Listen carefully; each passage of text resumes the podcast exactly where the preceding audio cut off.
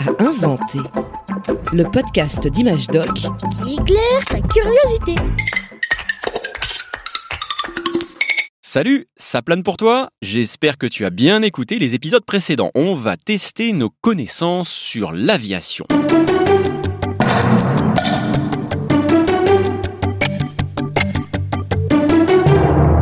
Depuis des siècles, l'être humain a rêvé de voler comme un oiseau ou comme Icare, un héros de la mythologie grecque.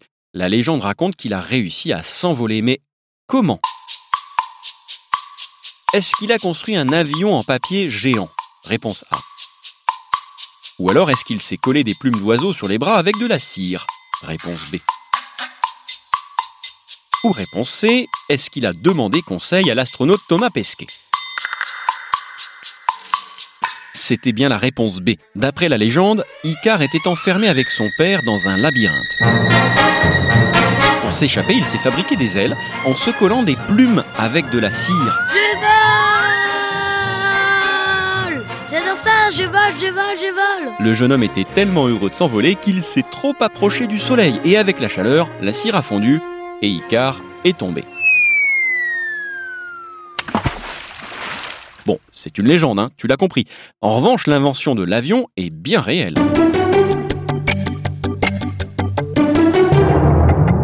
Fin du 19e siècle, le français Clément Ader parvient à faire décoller le premier avion piloté par un humain.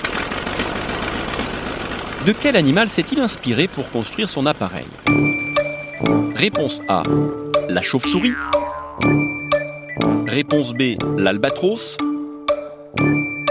Réponse C. La mouche tsetse. Alors, ce premier avion, est-ce qu'il ressemblait à une chauve-souris, à un albatros ou à une mouche? Encore quelques secondes. Bah A Et oui, c'était la réponse A, la chauve-souris. Clément Ader a étudié les roussettes des Indes, une espèce de chauve-souris géante. Elles peuvent mesurer plus d'un mètre, les ailes déployées. Cet ingénieur en possédait plusieurs dans une volière, un abri spécial construit dans son jardin.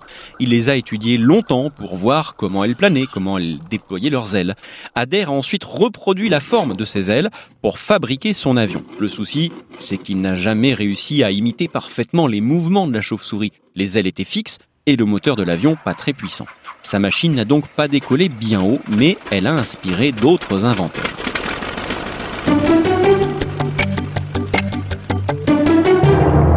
Aujourd'hui, les ailes d'avion ne ressemblent pas du tout à celles d'une chauve-souris, tu l'as remarqué. Elles sont grandes et larges, et si tu les regardes bien de profil, elles sont un peu courbées, l'avant est un peu arrondi. Grâce à cette forme, l'air qui passe sous l'aile pousse fortement vers le haut, cela crée ce qu'on appelle la portance, qui garde l'avion en l'air. Pas facile à comprendre hein, tout ça, mais retiens une chose. Pour faire voler des avions, il a fallu étudier ce qui se produit entre un objet et l'air qui l'entoure. Cette étude scientifique, on l'appelle... Tiens, on va voir si tu peux deviner. Est-ce que c'est, réponse A, l'aérodynamique? Ou, réponse B, la pataphysique? Ou enfin, réponse C, l'Empire galactique. Non mais l'Empire galactique, tu nous prends vraiment pour des idiots Bon, j'imagine que tu as facilement écarté l'Empire galactique, tu as bien eu raison, parce que la bonne réponse, c'était la réponse A, l'aérodynamique. Aéro comme dans aérien. L'aérodynamique a énormément progressé au cours du XXe siècle, grâce aux ingénieurs, bien sûr, mais aussi grâce aux premiers aviateurs et aux aviatrices.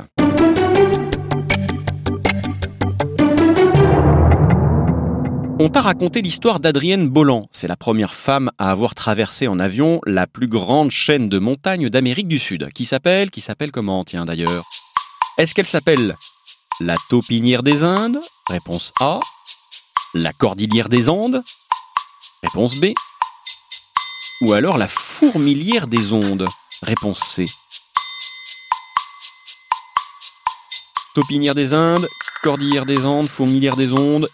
Eh bien, c'était la réponse B, la Cordillère des Andes. Son plus haut sommet, la Concagua, mesure 6962 mètres. Adrienne Bolland a réussi à trouver un chemin au milieu de ces montagnes avec un avion qui ne pouvait pas voler au-dessus de 4000 mètres. Ça en dit long sur son courage, hein cette Française a réalisé de grands exploits, et pas seulement en avion. Elle s'est engagée pour obtenir le droit de vote des femmes en France.